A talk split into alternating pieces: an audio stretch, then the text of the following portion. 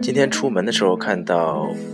隔壁的公寓门口贴着一张字条，上面写的是 “If not here, please leave package at office。”可能这个主人这两天要出门，所以呃就在门口留了这么一张字条，以防这个快递给送过来的时候没有人接收。我们可以发现，其实美国人在日常生活当中的口语表达是非常简洁的。如果不在，就把我的快递包裹放在这个 leasing office，就是我觉得是相当于呃物业公司办公室吧。这种就是 if not here Please leave package at office，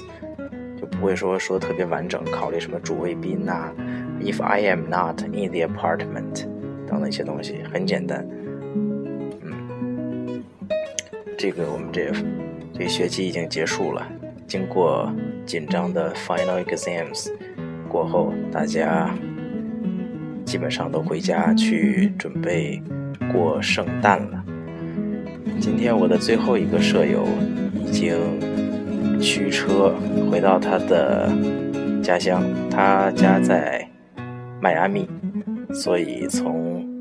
我们这个地方开到迈阿密需要连续的开十二个半小时，